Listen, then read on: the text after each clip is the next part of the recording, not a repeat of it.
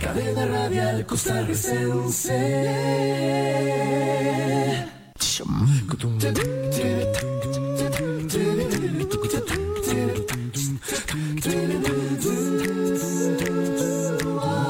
Cadena radial costarricense.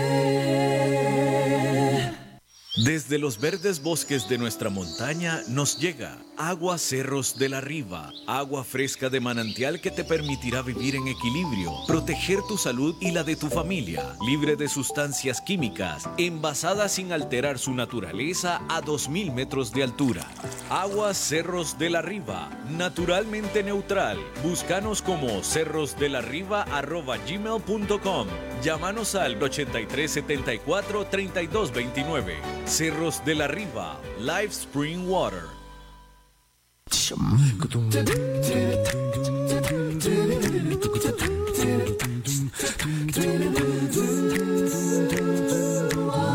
Cadena radial costarricense. Mensaje del señor Andrés Quintana Cavalini, presidente de la Cámara Nacional de Radiodifusión, Canara. Costarricenses, desde la Cámara Nacional de Radiodifusión hacemos un llamado a la población para que acatemos las directrices y recomendaciones de las autoridades de salud. La actitud correcta hará que los centros de salud no se desborden y que su personal no se fatigue. Esto es indispensable para garantizar que el impacto de la crisis sea el menor posible. La radiodifusión costarricense se compromete a mantener a la población informada de la evolución de la situación nacional y mundial, así como también a proporcionar entretenimiento para estos días en casa. COVID-19, un problema de todos que resolvemos cada uno con la actitud correcta. Este fue un mensaje del señor Andrés Quintana Cavalini, presidente de la Cámara Nacional de Radiodifusión, Canara.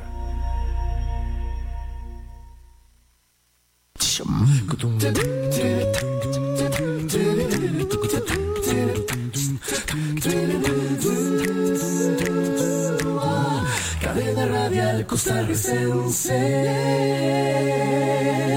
CRC 89.1 Radio y Cadena Radial Costarricense no se hacen responsables por las opiniones emitidas en este programa. Este programa es presentado por Bodegas y Viñedos La Iride, porque siempre tendremos con quién celebrar.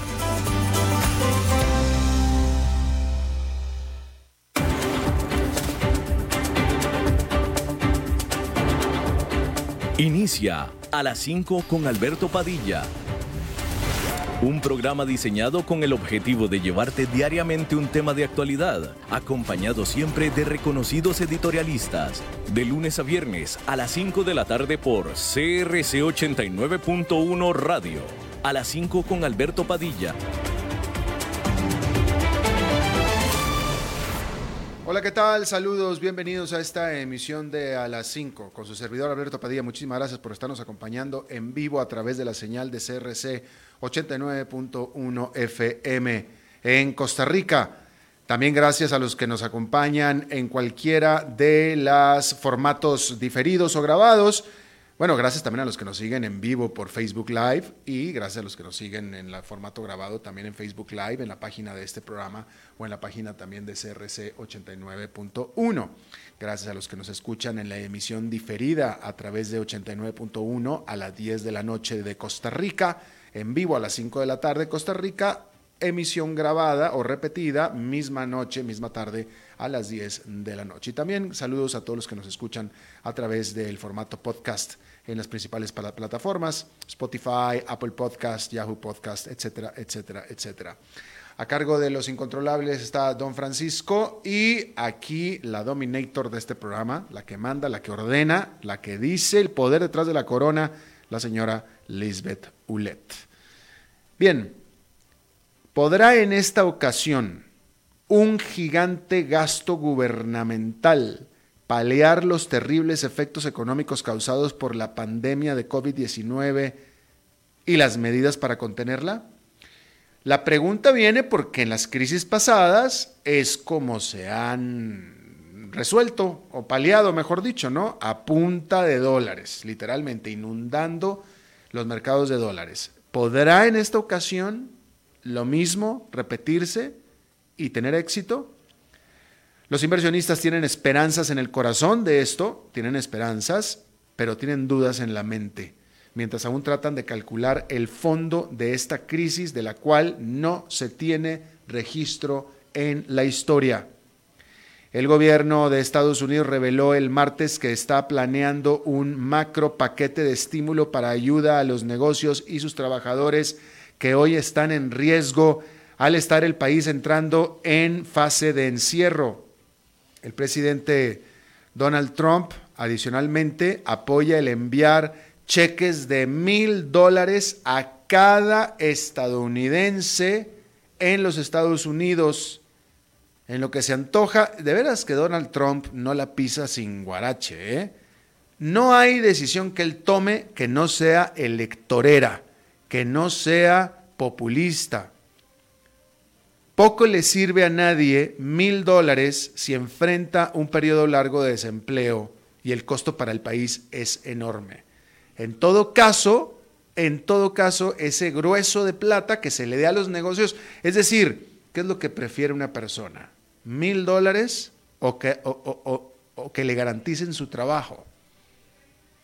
Y vuelvo a lo mismo, si no tiene uno trabajo y no tiene perspectivas de trabajar, ¿de qué le sirven mil dólares? ¿Cuánto le van a durar a una persona mil dólares? En todo caso, ese plata, en todo caso, que se la den a los, a los empleadores para garantizar que los negocios no cierren. Y ahí sí todo el mundo contento. La gente no quiere dinero, quiere trabajo.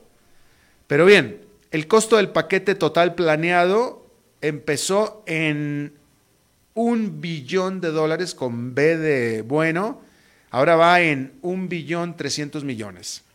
Un billón en inglés es trillion. En Europa, los bancos están expidiendo un cheque en blanco. Francia prometió que ninguna empresa cerrará por la crisis actual. Alemania está movilizando al menos 550 mil millones de dólares en créditos garantizados y ha prometido proveer liquidez ilimitada para las empresas afectadas, o sea, todas. Todo como parte de un plan de choque que el ministro de Finanzas alemán calificó de plan bazooka. Los anuncios de medidas generaron, eh, estos anuncios de las medidas por parte de las autoridades monetarias y económicas internacionales hicieron generar ganancias moderadas en la jornada del martes, pero el miércoles regresó el remate al mercado. Este miércoles, el índice industrial Dow Jones perdió 6,30%, el índice Nasdaq Composite perdió 4,7%, el Standard Poor's 500 cayó 5,8%. Con las pérdidas de hoy, es más, ya a hoy ya lo podemos casi decir, pero para el viernes lo diremos con toda seguridad. Con las pérdidas de esta jornada ya se eliminaron todas las ganancias del gobierno de Donald Trump. Es decir, todo lo que el mercado ganó durante la administración de Donald Trump, ya prácticamente se está eliminando todo. Si mañana cae el mercado, o sea, una caída más del mercado y ya se habrán eliminado todas las ganancias de Donald Trump, que era una de las medallas de orgullo que se colgaba Donald Trump. Y el remate continúa porque a pesar de las acciones de las autoridades, la realidad es que todavía nadie puede decir con siquiera algo de seguridad cuán profundo será el efecto de la pandemia sobre la economía mundial y por tanto no se puede saber si estas medidas que se están tomando son siquiera suficientes. El banco de inversión Morgan Stanley se lanzó a dar una estimación y dijo que la recesión mundial será más severa que la que se dio con los ataques terroristas del 2001, pero no tanto como la que se dio en la crisis financiera del 2008. Esto lo dice Morgan Stanley. Una luz de optimismo ahí. Pero otros piensan que la crisis del 2008 no es comparable con lo que está sucediendo en la actualidad. En el 2008, la crisis se generó porque los bancos tenían cantidades excesivas de créditos malos y se fondearon mucho con financiamiento de corto plazo. Pero en lo de ahora, ni la banca ni el sistema financiero en general son los generadores del problema. El fondo del problema son las empresas que vieron su flujo de caja desvanecerse de un día para otro. Si el COVID-19 continúa desbocado, grandes partes de la economía estarían expuestas por más tiempo a sus efectos, lo que amplificaría los remates en los mercados accionarios. ¿Y cuánto este círculo vicioso continuará? Esa respuesta hoy por hoy aún nadie la tiene. Por eso me extraña muchísimo de Morgan Stanley que se aventure a decir que esta recesión no será tan fuerte como la del 2008. Cuando empezó la recesión del 2008, ya se sabía cuál era el motivo y cuál era la envergadura o profundidad del problema. Cuando todo el mundo dijo el problema son los derivados respaldados por hipotecas, etcétera, etcétera, bueno, ahí era cuestión de hacer el cálculo, a ver quién tiene derivados y cuántos lo que tiene. Y ahí hicieron los cálculos y listo, ya. Ya, ya se sabía, se supo cuál era el problema. Y era un problema muy grave, pero se supo relativamente rápido cuál era el problema y qué tan grande era. Era una, una vez que se identificó, era nada más de contar y listo. En este caso del coronavirus, no, no, es imposible. Es imposible todavía. Todavía es imposible. Bien. En los últimos días, la Reserva Federal de Estados Unidos ha estado desplegando su artillería pesada para combatir al rápido y esquivo choque económico y financiero causado por la continua pandemia del COVID-19 ha cortado tasas de interés hasta el 0%, ha acelerado sus compras de bonos y ha aflojado las reglas monetarias para darles más flexibilidad a los bancos para otorgar créditos a empresas y familias. La vertiginosa serie de intervenciones continuó este martes con el Banco Central invocando poderes de emergencia para lanzar un programa que busca descongelar un mercado de un billón de dólares, en español un billón, en inglés es one trillion, para tratar de mantener en movimiento la economía estadounidense. La Fed anunció que compraría papel comercial de prestamistas con alta calificación. En tiempos normales, las empresas usan el mercado de papel comercial para hacerse de manera fácil de créditos de corto plazo para sus gastos operativos, como son pagos de salarios y financiar, eh, financiamiento de inventarios. Pero, como en otros mercados de financiamiento, ha habido un choque que ha desatado los temores de que las empresas están perdiendo o van a perder acceso al crédito justo cuando más lo necesitan. Eso tendría un efecto en cascada que obligaría a las compañías ahorcadas de dinero no solo desechar sus planes de crecimiento, sino despedir masivamente a sus empleados. En el 2008, la Fed lanzó un plan similar y de hecho se espera que realice más medidas de emergencia en el futuro cercano. Bueno, ¿y las automotrices qué? Las tres grandes automotrices estadounidenses mantendrán operando sus fábricas por ahora, aunque con el nuevo elemento de las restricciones para proteger a sus trabajadores del COVID-19. Ford, General Motors y Fiat Chrysler acordaron realizar lo que le llamaron suspensiones parciales rotativas de sus fábricas, según comunicó el Sindicato de Trabajadores de la Industria Automotriz de Estados Unidos. Las empresas también harán una limpieza profunda de sus instalaciones y equipo durante los cambios de turno y de hecho extenderán el tiempo entre turnos. Pero la gran pregunta es cuánto tiempo podrán continuar sin detener operación las automotrices estadounidenses. Digo, porque la Volkswagen, que es la más grande automotriz del mundo, alemana, está preparándose para parar operaciones en toda Europa. Lo mismo están haciendo BMW y Fiat Chrysler y Peugeot.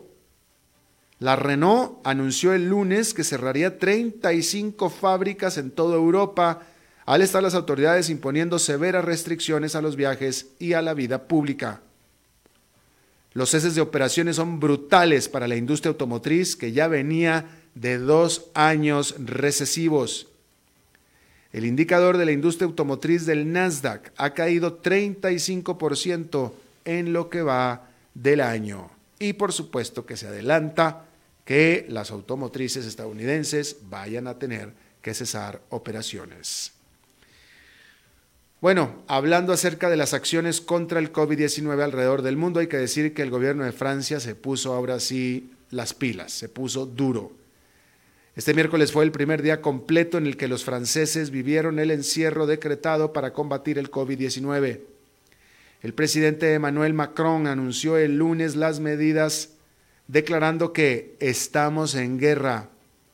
En Francia nadie puede salir de sus casas excepto para comprar básicos visitar al doctor o quienes realizan trabajos que no se pueden realizar desde casa. Y para ellos la gente debe portar un autodeclarado permiso honorario. Escuelas, universidades, cafés, cines, peluquerías, museos, todos estaban ya cerrados desde antes, pero aún así muchos franceses ignoraban los pedidos de permanecer en casa. Macron también canceló la segunda vuelta electoral local de este domingo, y advirtió que la crisis del COVID-19 se manejará ahora por decreto.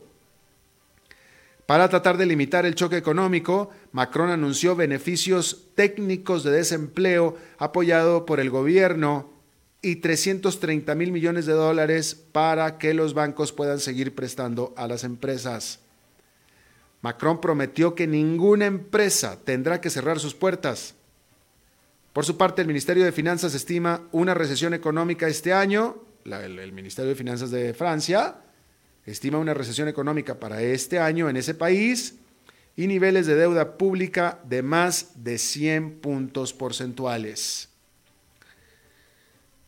Bien, hablando de las aerolíneas ahora, las aerolíneas todas, todas, no hay una, por más fuerte o sólida que esté, que pueda resistir el golpe este que se les está dando. Y las líneas latinoamericanas poco a poco están comenzando a informar sobre sus acciones. Ayer le hablé de Latam. En esta ocasión, Copa Airlines de Panamá advirtió que un cese completo temporal de operaciones es posible en el futuro cercano mientras trata de maniobrar con las restricciones a los viajes y por supuesto el desplome en la demanda en relación con este COVID-19.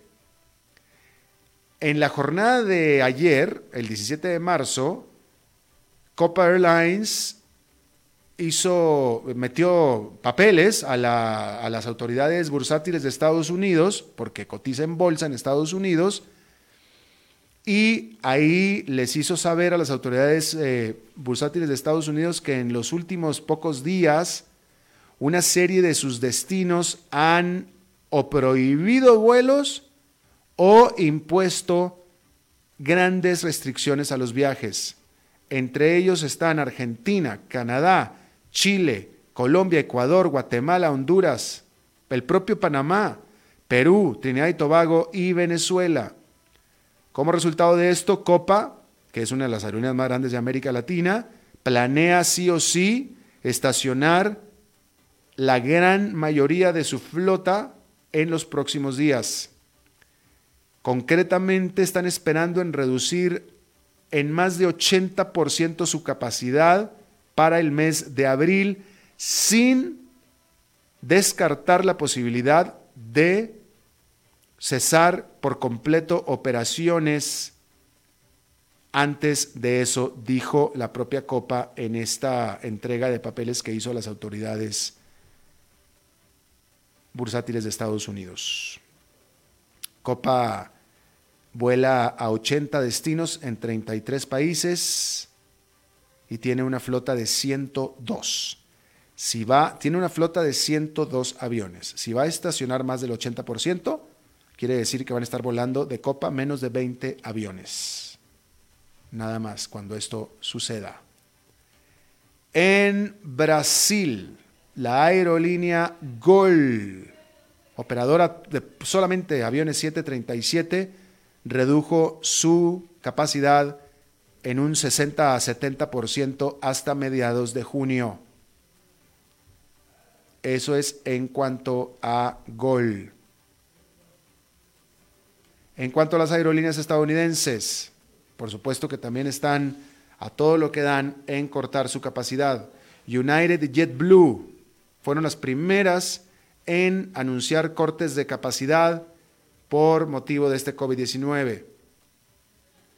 Pero ahora están anunciando mayores todavía cortes de capacidad.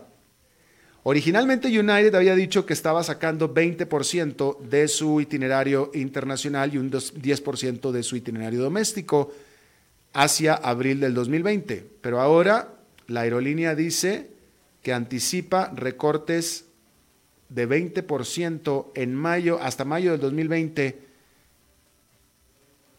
y está proactivamente planeando y evaluando el cancelar vuelos en una base de cada 90 días, es decir, revisando cada 90 días. Por su parte, Delta Airlines reportó una caída en sus reservaciones del 25 al 30% y está reduciendo su capacidad en un 15% y específicamente su capacidad internacional en un 20 a 25%. American Airlines, eso lo estábamos hablando ayer, está reduciendo su capacidad internacional y también su capacidad en el hemisferio norte, es decir, en Estados Unidos, México, Canadá y probablemente incluyen ahí también Centroamérica, Centroamérica en un 10%, incluyendo una caída del 55%, una reducción del 55% en su capacidad transpacífico. Para abril de 2020, American Airlines va a recortar su capacidad en un 7,5%. Y bueno, JetBlue, ya se lo dije ahí también. Lo que es Costa Rica, los aviones, obviamente con las restricciones de viajes que hay, los aviones que llegan están llegando vacíos, solamente con aire, dijo un ejecutivo de una de las grandes aerolíneas, para sacar a los turistas que quieren ya regresarse a sus casas y que recortaron sus estancias aquí en Costa Rica. Los vuelos que están llegando internacionales, que son los únicos que llegan, llegan vacíos para recoger turistas y llevarlos a sus casas en la medida de lo posible. Cosa que es muy difícil por las razones que estaba diciendo Copa. Hay muchos países que ya no están queriendo recibir siquiera aviones. Sin embargo, cuando ya salgan todos los turistas de Costa Rica, pues obviamente la decisión lógica de las aerolíneas va a ser cancelar los vuelos. ¿No? Claramente. Bien. En otras, eh, bueno, hablar del petróleo. El petróleo se desplomó este miércoles otro 24% adicional está cotizándose ahora en 20 dólares con 37 centavos. Hay que recordar que apenas en enero el petróleo estaba en 60 dólares. Ahora está en 20,37. No había estado en este nivel desde febrero del 2002, después de los ataques del 9-11 y cuando se estaba cocinando el ataque a Irak por parte del presidente George Bush en su primera presidencia. Hablando del COVID-19 en particular, en Italia, Tan solo en las últimas 24 horas se reportaron 475 muertos. Solamente en las últimas 24 horas 475 muertos en Italia. Estados Unidos reporta 7.500 casos de COVID-19 y Costa Rica ya reportó su primer fallecido de COVID-19. Hay que recalcar una cosa, digo porque que, esto es lo cierto. Eh, el caso de Costa Rica, por ejemplo, fue de una persona octogenaria. El grueso de lo que se están muriendo en Italia son todos hombres y mujeres de la tercera edad. La realidad de las cosas es que al final todas estas medidas de contención son para proteger, uno, a los viejos, muy viejos, y por supuesto al sistema de salud. Porque al grueso de la población el COVID-19 no le significa más que una gripa que puede ir de casi no tener síntomas a una, un gripón, como le dirían. ¿Sí? Incluso si usted es una persona de más de 60 años, pero con plena salud y con buena constitución, no está usted incluido en el grupo que se llama de riesgo del COVID-19. De alguna manera, este virus no se lleva bien con otras condiciones. Si usted es un hombre joven incluso, pero que tiene alguna otra condición como diabetes, etcétera, entonces sí le pega duro y lo puede hasta matar. Pero si usted es joven y no tiene nada, el virus, muy probablemente el COVID-19, le va a dar y usted ni cuenta se da. Que ahí es donde viene también el peligro. Porque hay mucha gente por ahí portadora, era lo que decían las, eh, eh, las autoridades en Estados Unidos, esto lo escuché yo de las autoridades sanitarias de Estados Unidos, que decían que estos llamados eran especialmente para los millennials, porque los millennials son los que menos afectados por los síntomas son, y por tanto, como no se sienten mal ni no les pasa nada, andan en la calle y se juntan, y etcétera, y son los que andan propagando el virus. Entonces, en realidad, el llamado a quedarse en casa es sobre todo para los jóvenes que no, no se, van a, se, sienten bien, no tienen ningún problema, que ellos son los principales que lo están diseminando. De tal manera que cuando les da, tan, tan lo diseminan porque les da y no lo sienten, por eso lo están diseminando. Pero si llegan a contagiar a alguien que tiene ya otro problema, un mal cardíaco, un eh, eh, eh, diabetes, este, obesidad, incluso lo han citado también, entonces ahí sí esa persona está en peligro. al, al COVID-19 como que no le gusta convivir con ninguna otra cosa dentro del organismo de un humano. Y esa es la realidad de las cosas. El, el grueso, grueso, grueso de los fallecidos son, tristemente, gente. Ahora, de nuevo, no es porque sean viejos, es porque típicamente los viejos son los que están más enfermos o los que tienen la constitución más débil. Si usted, de nuevo, como le decía, usted tiene más de 60, 65, 70 diría yo, y tiene una muy buena constitución, pues no tendría peligro. Pero los típicamente los de 70, 75 tienen condiciones subyacentes, eso sí está en peligro. Si usted tiene 85, 90 y tiene muy buena salud, pues de todos modos tiene constitución muy débil y probablemente sí esté muy en peligro. Y otra, recordar, a los niños no les da, también son portadores. Quizás son los más peligrosos. Quizás son los más peligrosos. Porque son requete portadores y transmisores y sin embargo a ellos no les da. Ahí está también. Bien. Vamos a una pausa y regresamos con nuestra entrevista de hoy.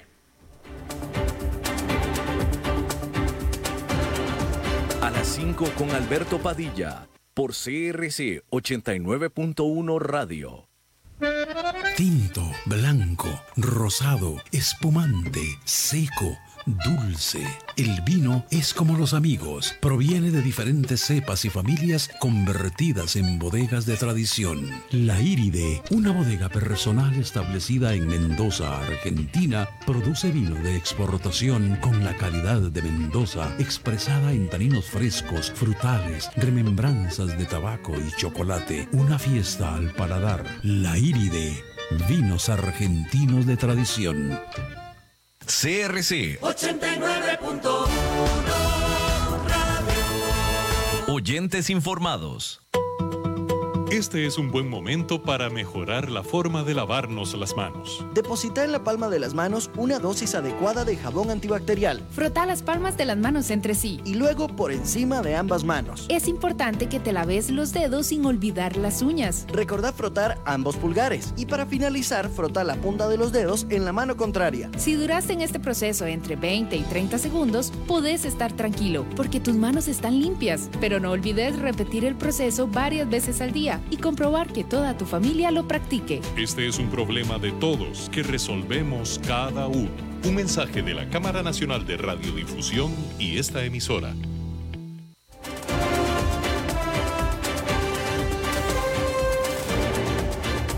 Seguimos escuchando a las 5 con Alberto Padilla.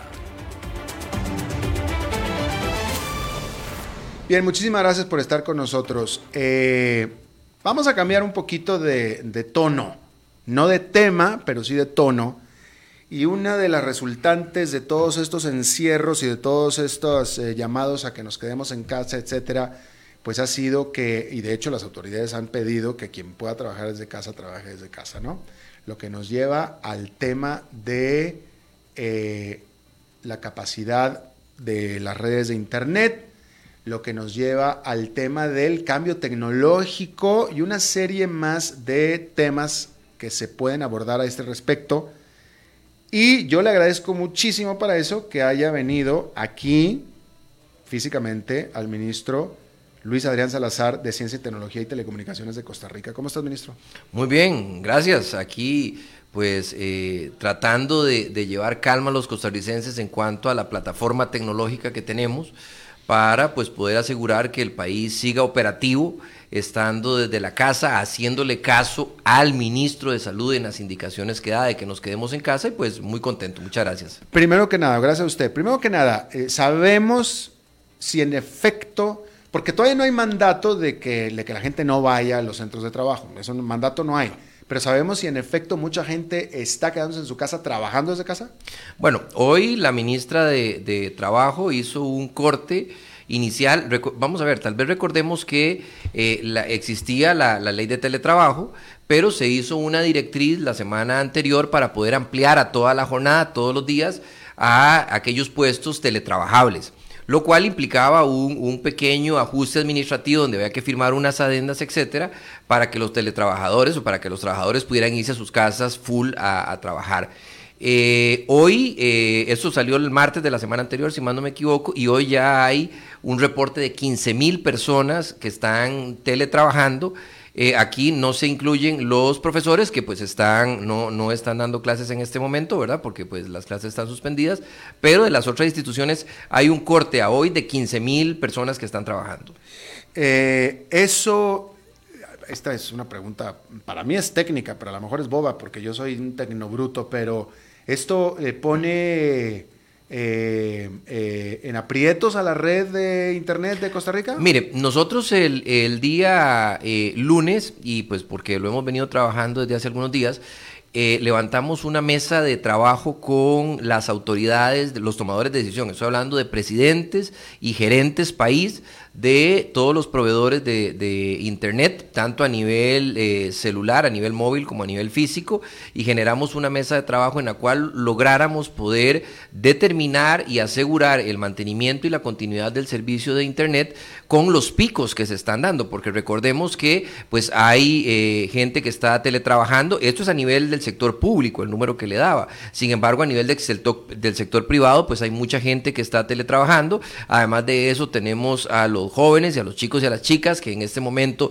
están, no están en el colegio y pues entonces se ha generado un patrón de comportamiento del el uso de Internet, pues que pues eh, sí ha crecido como en un 35% a nivel de lo normal y lo usual de los picos de Internet. Sin embargo, pues todas las redes de, de telecomunicaciones están funcionando de una manera eh, adecuada y se están haciendo todos los esfuerzos para que se dé una continuidad del servicio y podamos seguir funcionando digitalmente operativos. Eh, en caso, pues, estoy seguro que ustedes ya lo contemplaron, en caso de que se vaya a decretar en Costa Rica, vamos a, a que se decreta una medida similar como la de España, como la de Italia, de que todo mundo se queda en su casa, nadie sale, nadie va a trabajar, etcétera, más que los que, si acaso, los que no pueden hacer su trabajo más que físicamente, no sé, construcción, manufacturas, etcétera. En ese caso, ¿la red alcanza para eso? Mire, nosotros estamos confiados de que los servicios que hay, la infraestructura que tienen las diferentes empresas y proveedores funcionen adecuadamente.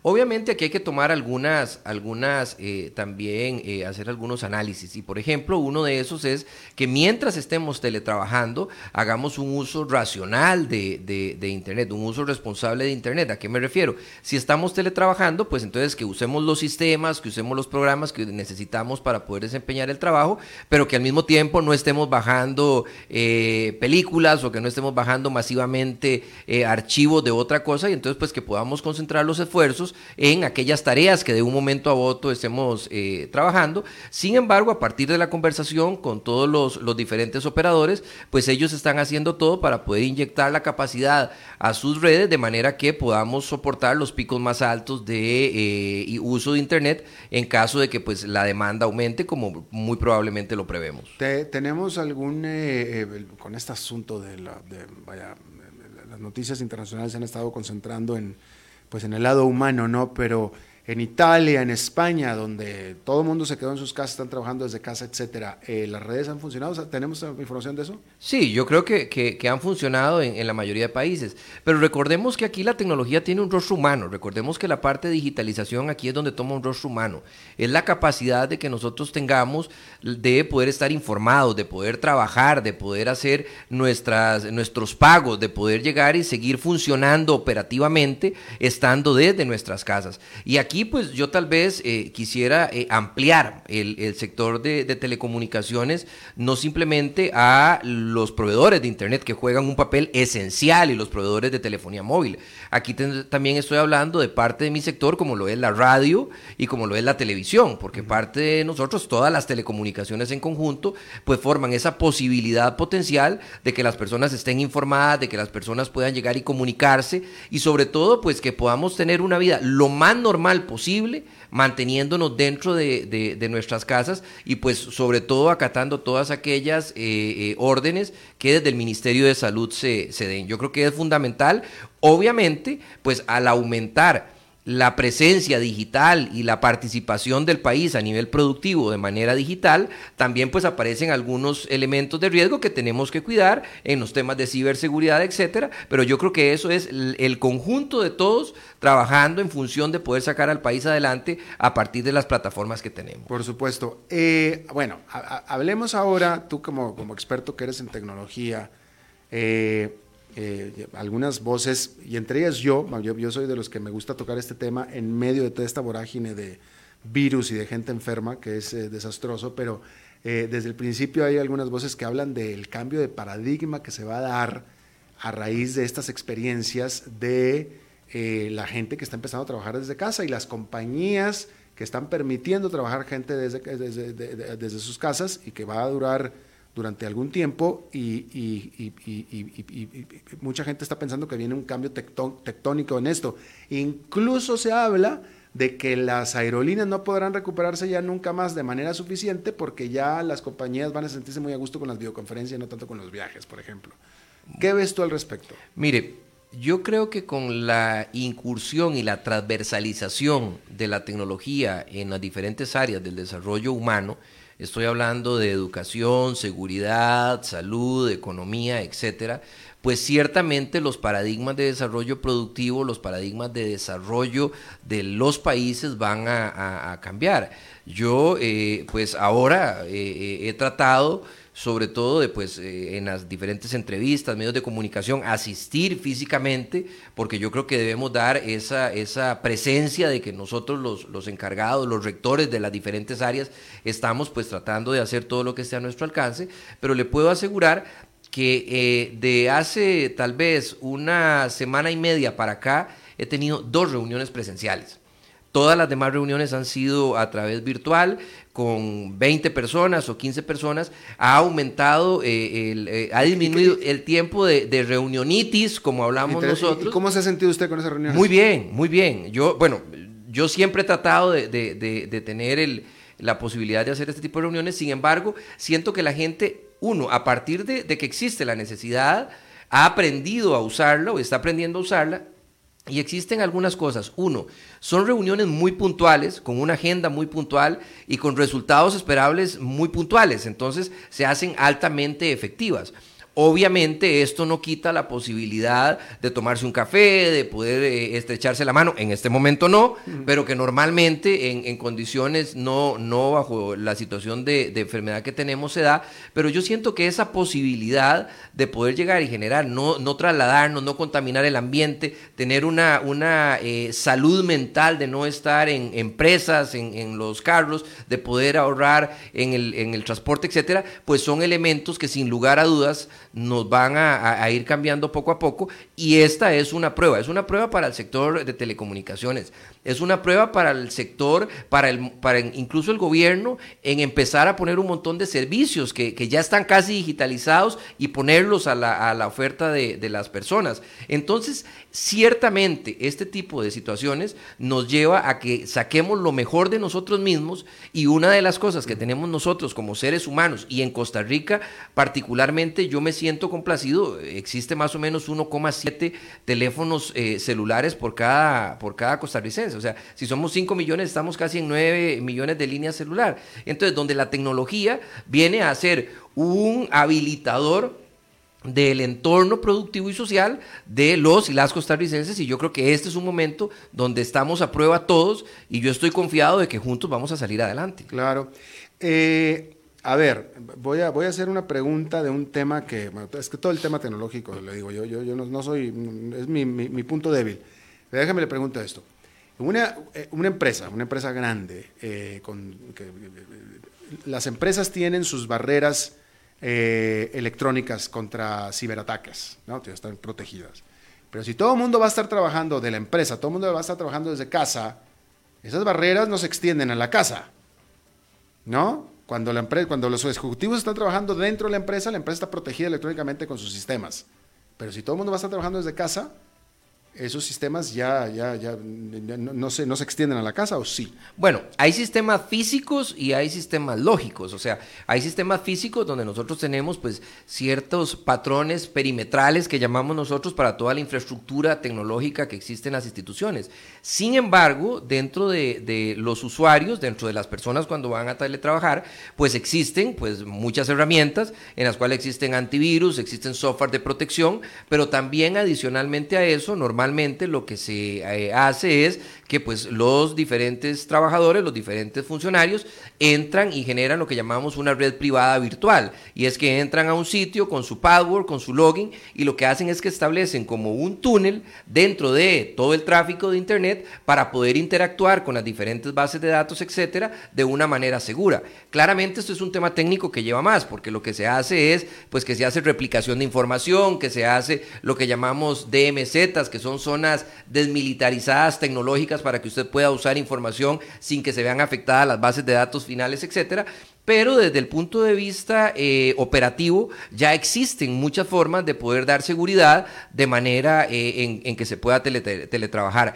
Claramente, ahí nosotros estamos dando algunas eh, indicaciones para la gran cantidad de personas que está. O sea, no usemos redes abiertas, no usemos redes públicas, o sea, usemos redes que tengan contraseña, que tengan sus mecanismos de seguridad. Además de eso, no usemos memorias extendidas, o sea, no usemos la llave malla en el computador, no habrá y esto va no solamente para las personas que están trabajando en temas de, o sea, que estén teletrabajando. Esto es para todos en, general. Mm. No abramos correos electrónicos ni le demos clic a enlaces o a links que vengan en correos electrónicos de origen dudoso, que no sepamos quién sea el remitente, porque eso potencialmente puede generar o una captura de la información o un secuestro de la información o una puerta que habilite para que puedan entrar eh, eh, hackers a las computadoras, etcétera. Entonces, seamos muy sigilosos del tipo de información que nos llega y que entramos, porque por ejemplo, se está dando que pueden llegar muchos correos donde dice información sobre el comportamiento del coronavirus. Y ciertamente lo que eso genera es una puerta de entrada para que nos roben los datos o para poder acceder a nuestras, nuestra información. Entonces, ser muy sigilosos y tratar siempre de obviamente seguir todas las indicaciones que de los de, desde los diferentes departamentos de tecnología pues se emitan para que hagamos un uso adecuado de los equipos y de los sistemas que en las empresas y en las instituciones de gobierno pues se utilizan de manera eh, virtual y en teletrabajo. Claro. Bien, ahora hablemos de los estudiantes que están en sus casas, que son todos. Este, ¿Qué porcentaje o qué tantos estudiantes aquí en Costa Rica de todos los niveles están llevando clases, continuando trabajo, al menos parcialmente en línea. Ahí tenemos un gran reto. Ahí tenemos un gran reto y ahí el Ministerio de Educación ya... ¿Qué, em- me quiso decir, ministro? ¿Bien poquitos?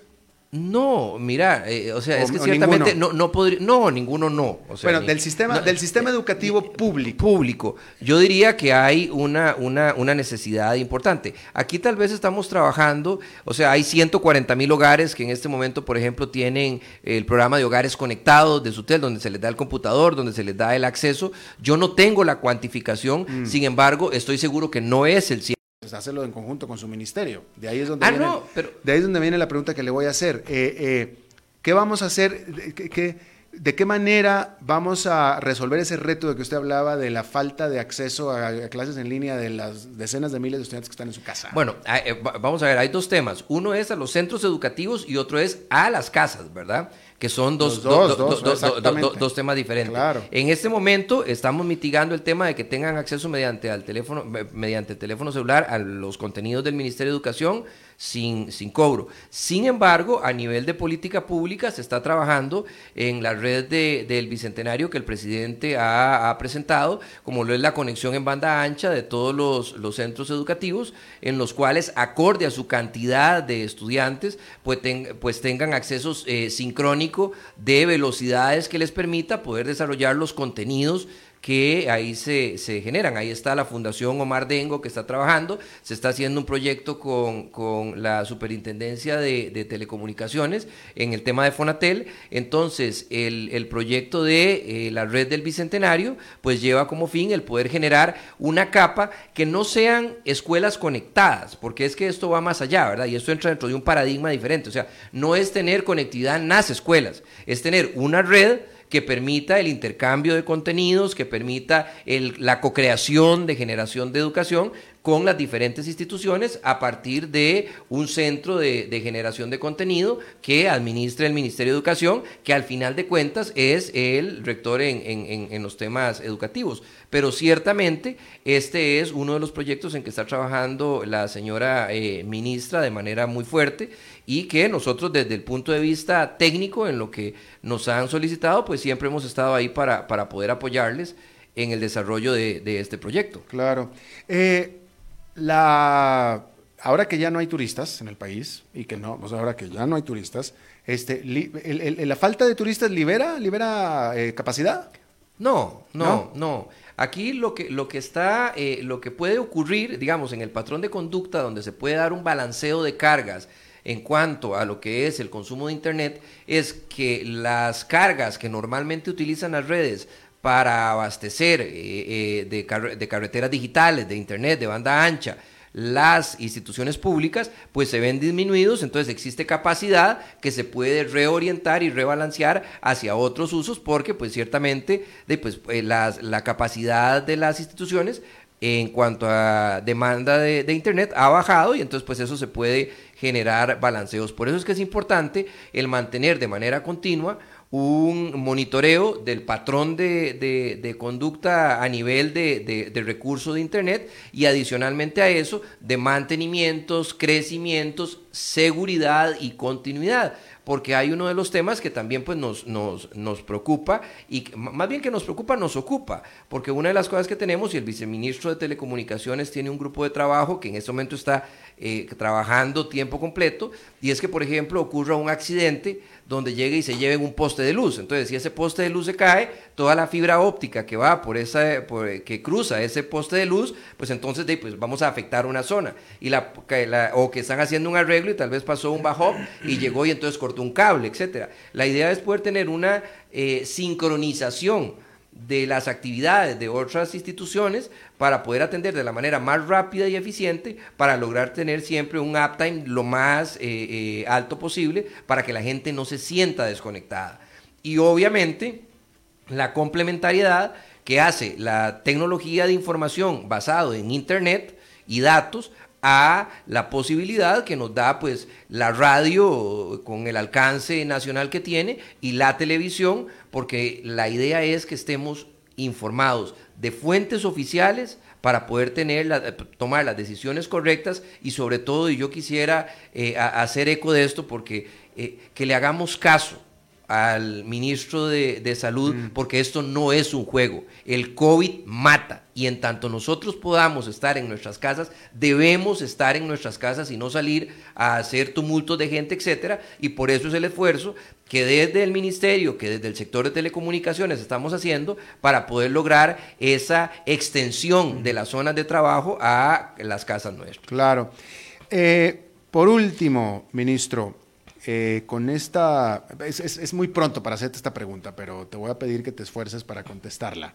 Con esta dinámica que se está dando actualmente, con las, con las nuevas dinámicas que se están dando, que estamos hablando ahora, con la nueva relación de las empresas con sus empleados, con los empleados trabajando ya desde casa, cuando antes nunca se había hecho. Hay muchos, hay, yo creo que la gran mayoría de los empleados de Costa Rica no tenían experiencia trabajando desde casa ahora ya la van a tener que tener, probablemente la van a tener que tener forzosamente, etcétera. Eh, ahora, con lo que estábamos hablando de la falta y los retos de acceso en línea para los estudiantes que sigan sus clases, etcétera. ¿Cómo ves tú, así de primera instancia, que va a ser el país dentro de un año y medio? Una, vez que todo esto pase. ¿Cuál va a ser nuestra nueva normalidad? ¿Cómo la ves tú? Mire, la normalidad nuestra dentro de año y medio es la capacidad de resiliencia que tengamos para generar innovación, para crear soluciones disruptivas a los problemas comunes. ¿A qué me refiero con eso? Vamos a tener problemas comunes a nivel mundial. Vamos a tener una economía golpeada, vamos a tener un sector turismo muy eh, debilitado, vamos a tener eh, déficits fiscales importantes, probablemente recesiones, faltas de empleo complejas y eh, incluso industrias que pueden verse hasta borradas, hablabas hace un rato, pues tal vez no borrada, pero sí con un, con un golpe eh, muy fuerte como lo son las, las líneas aéreas.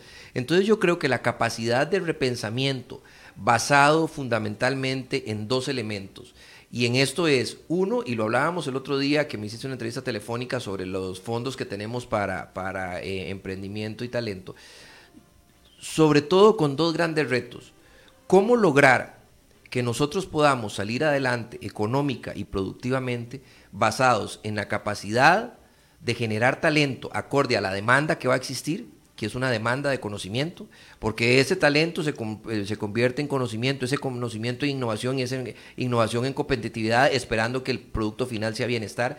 Y dos, la capacidad de generar empresas, o sea, la capacidad de poder nosotros ser emprendedores, en áreas eh, diferentes, en áreas disruptivas, en poder llegar y dar valor agregado basado en conocimiento a la diferentes eh, producción de todas las áreas, es donde yo veo al país haciendo el esfuerzo, porque en este momento las circunstancias que hay a nivel mundial obligan a los gobiernos, obligan a las empresas a tomar decisiones eh, realmente fuera de la caja para poder llegar y salir adelante en tiempos tan complejos. Entonces, yo veo una Costa Rica con grandes desafíos, pero que tiene una ventaja fundamental y es ese talento que, está diseminado en Costa Rica y que yo creo que esa semilla que durante mucho tiempo se ha plantado va a ser la que nos va a, hacer salir eh, adelante, obviamente basado en toda la estructura eh, política, económica, social y educativa que existe en Costa Rica. Entonces, ¿tú crees que esa semilla va a, germinar a partir de esta experiencia? Mire, yo creo que con la necesidad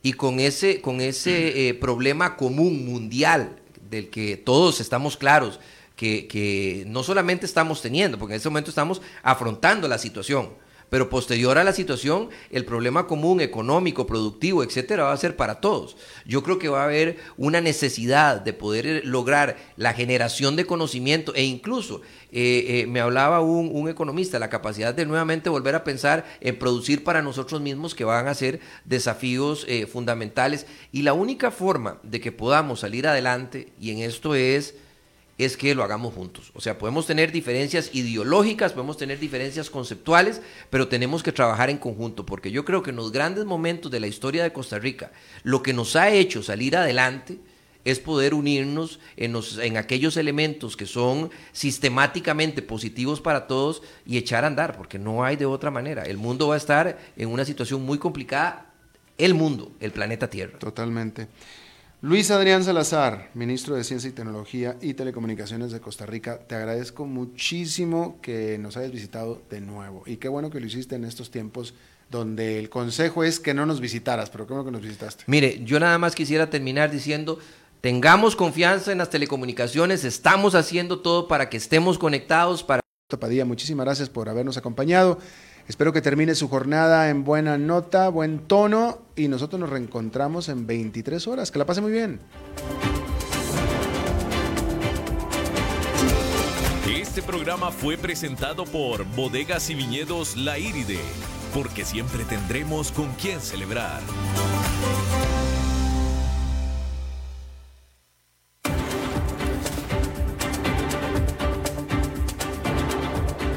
Concluye a las 5 con Alberto Padilla.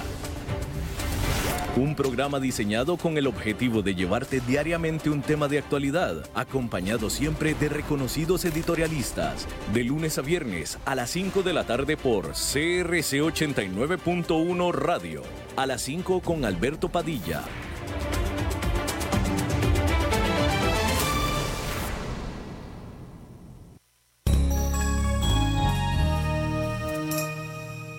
La Cámara Nacional de Radiodifusión hace un vehemente llamado a la población para que demostremos que somos un pueblo educado. No hace falta vaciar los supermercados. No hay desabastecimiento y no debemos ser la causa de producirlo. El acaparamiento de productos alimenticios o de higiene no nos asegura nada. Costa Rica produce mucho de lo que consumimos y necesitamos. Calma, Costa Rica. Este es un problema de todos, que resolvemos cada uno valientemente con la actitud correcta. Todos tenemos que estar bien. Este fue un mensaje de la Cámara Nacional de Radiodifusión, Canara.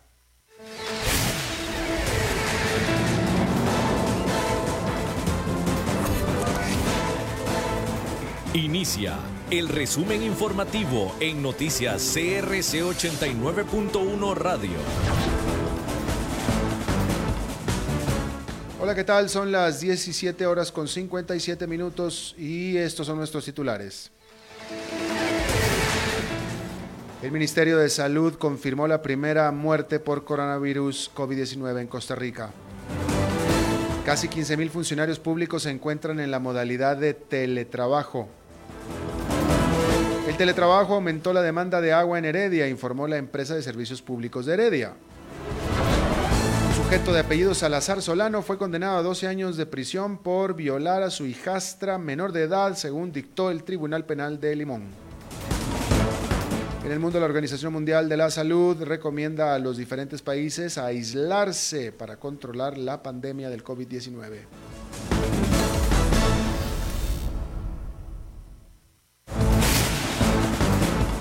Salud.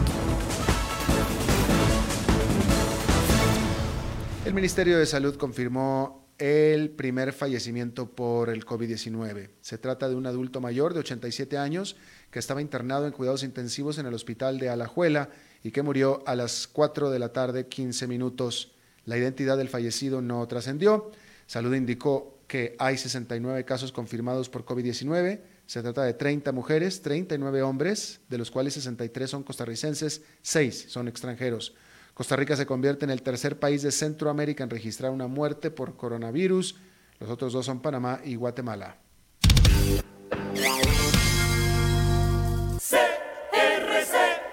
Un total de 14.668 funcionarios públicos se encuentran en la modalidad de teletrabajo.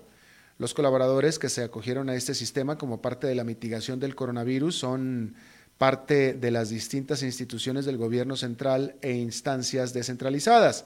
Algunas de las instituciones que lo implementan son el Banco Nacional, el Instituto Nacional de Seguros, Instituto Costarricense de Electricidad, el Ministerio de Educación Pública y el Ministerio de Obras Públicas y Transportes. Servicios. El teletrabajo aumentó la demanda de agua en Heredia, informó la empresa de servicios públicos de Heredia. Debido a que el gobierno declaró emergencia nacional por el COVID-19, muchas personas pues, se encuentran laborando desde sus hogares, lo que provocó que el consumo de este líquido incrementara, según dijo la dependencia. Además, la empresa de servicios públicos hizo un llamado a los heredianos para que hagan un uso racional del agua durante la alerta por la expansión del virus e informó que las bajas presiones en el servicio se presentan en las horas de la mañana y mediodía principalmente. Judiciales. Un sujeto de apellido Salazar Solano fue condenado a 12 años de prisión por violar a su hijastra menor de edad, según dictó el Tribunal Penal de Limón. Según la sentencia, los hechos ocurrieron en el 2015 en Matina, Limón, en la casa donde vivía la víctima y el condenado. De acuerdo con la tesis de la Fiscalía, Salazar aprovechó la cercanía con la víctima para abusar sexualmente de ella. La ofendida tenía 14 años de edad en el momento en que los hechos ocurrieron.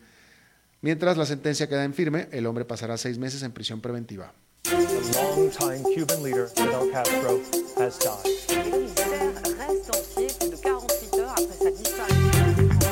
Internacionales. La Organización Mundial de la Salud recomienda a los diferentes países a aislarse para controlar la pandemia del COVID-19. El director general de la OMS, Tedros Adamón, en una conferencia de prensa dijo que para suprimir y controlar esta pandemia los países deben aislar, tratar y rastrear casos sospechosos de COVID-19 también Tedros destacó que la estrategia de realizar pruebas y seguimientos de los casos debe ser la columna vertebral de la respuesta en todos los países.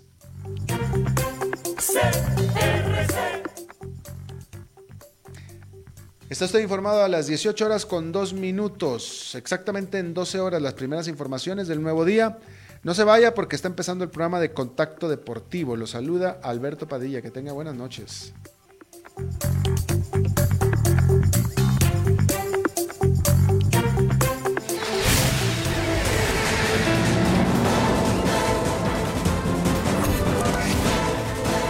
Este fue el resumen informativo de Noticias CRC 89.1 Radio.